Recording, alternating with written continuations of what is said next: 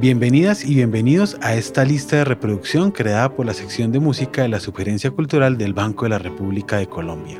Tomando el supuesto final de la mal llamada Guerra Fría como punto articulador de una definición de contemporaneidad, este recuento se concentrará en el desarrollo de la música académica occidental en África y Oceanía desde la década de 1980.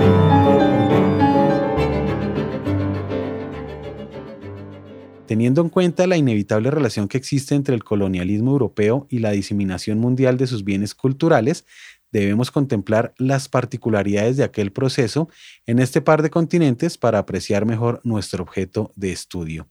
En el caso africano, la relación pseudocolonial ante Europa es muy antigua, por lo menos remontándose a las guerras púnicas entre Cartago y Roma en el siglo III a.C., a partir de las cuales se estableció la provincia romana de África. Milenio y medio después, entre 1884 y 1885, las potencias occidentales de finales del siglo XIX se repartieron África en la Conferencia de Berlín, sometiendo a casi todo un continente. Después de esto, los procesos de decolonización africana comenzaron, con un par de excepciones, apenas después de la Segunda Guerra Mundial y en cierto sentido continúan hasta nuestros días. Las particularidades planteadas implican dos cosas importantes para nuestra discusión. Por una parte, la verdadera presencia colonial europea en África fue comparativamente corta, lo cual no facilitó procesos de aculturación y mestizaje trascendentales. Por otra parte, la construcción o resignificación identitaria en los estados africanos independientes es bastante reciente y el resentimiento de las heridas postcoloniales aún están muy frescas en ocasiones inspirando rechazo a todo lo aparentemente europeo. Un factor más que ha limitado el establecimiento y desarrollo de esta música en África es la enorme influencia islámica en el continente, la cual fue fruto de otro proceso imperialista más largo y antiguo, aquel del califato Rashidun a partir del siglo VII. Por ello, en países que aplican la Sharia o ley coránica, toda la música, no solo la de tradición académica occidental, se enfrenta a grandes limitaciones y hasta prohibiciones. No obstante, a partir de la década de 1940, un auge de modernización occidentalizante comenzó a regarse por el continente en la medida en la cual los países se independizaban, esto impulsó un espíritu cosmopolita que llevó a la importación de prácticas culturales occidentales como el consumo y producción de su música académica, la creación de orquestas y auditorios, el establecimiento de conservatorios y la subsiguiente profesionalización de estas prácticas musicales. Paulatinamente, compositores estimulados por preocupaciones nacionalistas y regionalistas fueron desarrollando estilos que incorporaron elementos vinculados a músicas tradicionales africanas, frecuentemente utilizando o imitando instrumentos indígenas y destacando recursos especialmente de caracterización rítmica, muchas veces nutridos por recursos minimalistas. Recordemos que el continente africano suele ser subdividido en cinco regiones geográficas culturales África septentrional, occidental, central, oriental y meridional. Comenzaremos entonces por la primera de estas regiones, aquella que bordea el sur del mar Mediterráneo. De los países septentrionales, Egipto ha tenido una relación especial con Europa. En primer lugar, la antigua cultura dinástica egipcia ejerció influencia sobre las fuentes principales de la más temprana tradición musical occidental, afectando durante siglos a las comunidades judías, así como a las culturas helénicas. El consumo de música académica occidental parece haber surgido en Egipto a partir del siglo XVIII, en la medida en la cual los diferentes regentes e invasores otomanos, franceses e ingleses la aceptaban o imponían. Ya en el siglo XX, y tras su temprana independencia en 1922, comenzó a desarrollarse un linaje de compositores egipcios que continúa hasta la actualidad. Uno de los más notables compositores activos en el país hoy en día es Mohamed Abdel Wahab Abdel Fattah, cuya pieza coral de 2008, I You, demuestra algunos aspectos de sus esfuerzos para combinar elementos locales y occidentales sin exotizar sus propias raíces. África Occidental desarrolló relaciones con Europa a raíz del comercio aurífero que se estableció con Portugal desde el siglo XV y que luego se amplió a incluir otras naciones europeas.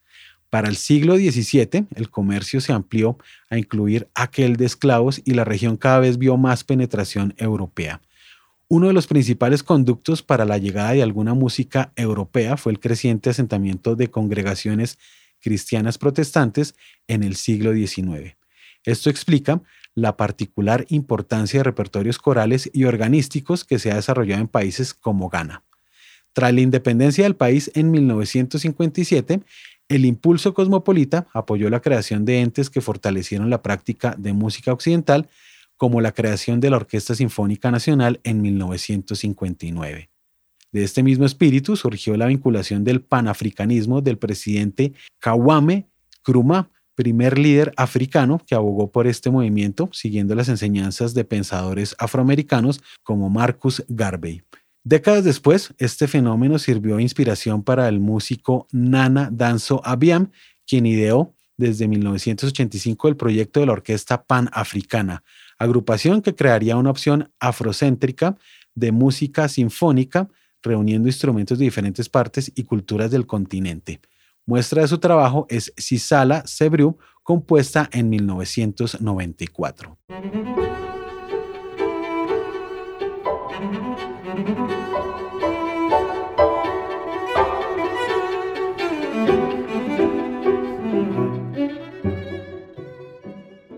Al igual que en Ghana, en un país de África Oriental como Uganda, fueron los misioneros protestantes del siglo XIX quienes establecieron las primeras prácticas de música occidental y por ello las nociones de música clásica se establecieron como música vocal y organística de influencia anglicana. Sin embargo, el hecho de no haber sido propiamente colonizado por el Reino Unido, sino haber sido protectorado, implicó una menor influencia británica, limitando el desarrollo de prácticas culturales occidentales. No obstante, tras la independencia en 1963, instituciones para la educación y difusión de estos repertorios han ido creciendo. Un ejemplo de los caminos que esta música está tomando en el país es el trabajo de Justinian Tamususa, cuya pieza titulada Catonda Llevale utiliza una instrumentación atípica que da fe del proceso de hibridación cultural que se ha vivido en el país y en muchas partes del continente. Otra región que participó masivamente del mercado esclavista entre reinos locales y Portugal fue África Central, razón por la cual la actual Angola se convirtió en colonia lusitana desde el siglo XV y hasta el último cuarto del siglo XX. Esta larga presencia aseguró la predominancia de la lengua portuguesa y el cristianismo, pero, al igual que ocurrió en la colonización de Brasil, no llevó a un desarrollo significativo de la música occidental.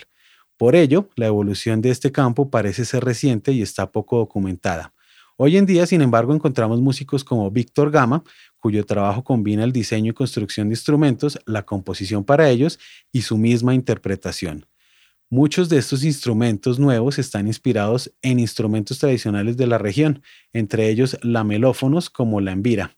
Muestra este trabajo es la pieza O Olo No Ansol del año 2000. Finalmente, hablaremos acerca de África Meridional, tomando a Sudáfrica como ejemplo. Allí la colonización europea comenzó a mediados del siglo XVII y fue mucho más intensa que en otras regiones con mayores desplazamientos intercontinentales de población para colonizar.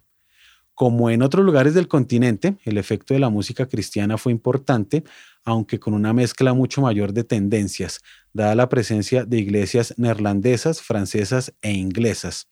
Además, una constante presencia militar generó su propio impacto en la escena musical, mientras que el desarrollo urbano estimuló el surgimiento de teatro local, facilitando el consumo de ópera desde el siglo XVIII.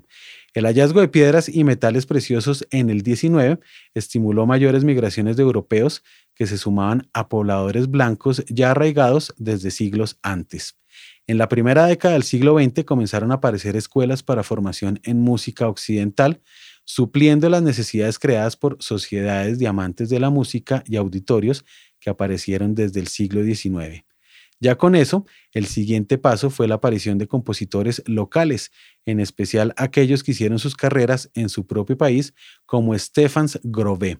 Hoy en día, esta rica tradición tiene una intensa actividad y es particularmente interesante desde el final del apartheid. Como muestra de ello, podemos escuchar el trabajo del compositor Bongani Dodana Bren y de la compositora Claire Loveday. Del primero, la obra para violín, violonchelo y piano de 2009, Two Nguni Dances No. 1 y de la segunda Head Wave para clarinete y piano del año 2016. Cerraremos este ciclo de indagaciones sobre música contemporánea en el mundo con Oceanía, continente insular compuesto por cuatro regiones principales, Australia, Polinesia, Micronesia y Melanesia. Las últimas dos están compuestas por unas 4.100 islas regadas por una zona enorme del Océano Pacífico, pero con una población de menos de 12 millones de habitantes y apenas una ciudad que sobrepasa los 200.000 habitantes. Estas distancias enormes, la poca población y el limitado desarrollo urbano han constreñido el crecimiento de prácticas como la música académica occidental. En Polinesia y Australia, en cambio, el movimiento ha sido intenso e interesante, como lo comentaremos a continuación. El país dominante en la región de Polinesia es Nueva Zelanda, mientras que en Australia, obviamente, lo es el país epónimo. Entre las ventajas que estos países han ofrecido al desarrollo de esta música se encuentran notables florecimientos económicos, crecimientos poblacionales y desarrollos urbanos importantes. Además, el hecho de que hasta el 80% de sus pobladores sean de ascendencia europea y casi el 90% se identifiquen como cristianos, lógicamente facilitó el establecimiento de prácticas culturales occidentales en estas islas, así estén tan alejadas geográficamente de Europa. En Nueva Zelanda, la música académica occidental se desarrolló principalmente desde los últimos años del siglo XIX. Entre los intereses que fueron tomando fuerza desde el último tercio del siglo XX, podemos reconocer la inquietud por cuestionar los imaginarios nacionales anglosajones y más bien indagar en la posibilidad de crear y explorar vínculos identitarios polinesios. Un ejemplo de ello puede ser Kampur Sari, una obra de Jack Body para cuarteto de cuerdas y un músico javanés, quien se mueve entre voz y percusión a lo largo de los tres movimientos de la pieza. En el caso australiano, el trasplante inicial de la cultura británica se dio a partir de la década de 1780 a través de presos que cumplían condenas y los militares encargados de supervisarlos. En la medida en la cual la economía creció en la segunda mitad del siglo XIX, las ciudades se expandieron creando la necesidad de sociedades musicales, auditorios y orquestas.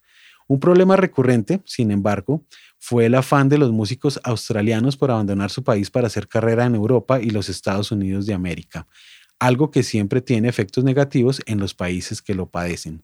Con el surgimiento en las décadas de 1930 y 1940 de un ferviente nacionalismo, algunos compositores locales no solo se quedaron en casa, sino que conectaron su obra con aspectos de las culturas aborígenes. Un compositor emblemático como Peter Sculpthorpe evidentemente se nutrió de estos ideales y sin chauvinismos desarrolló una importantísima carrera en casa, lo cual puede ser ejemplificado con su famosa obra orquestal de 1986, Earth Cry. Gracias a los desarrollos llevados a cabo localmente por compositores que se quedaron a trabajar por el movimiento musical en Australia, las escenas de música contemporánea y experimental en el país han crecido con una exuberancia maravillosa. Entre los miembros de las nutridas generaciones actuales encontramos voces emocionantes como aquella de la compositora Lisa Lim, quien además encarna minorías étnicas de migrantes chinos. Entre sus piezas instrumentales más importantes y recientes se destaca Extinctions, Events and Down Shorus, en la cual se renueva la preocupación ecológica que parece haberse hecho característica en la creación australiana desde los trabajos de Skuld Thorpe.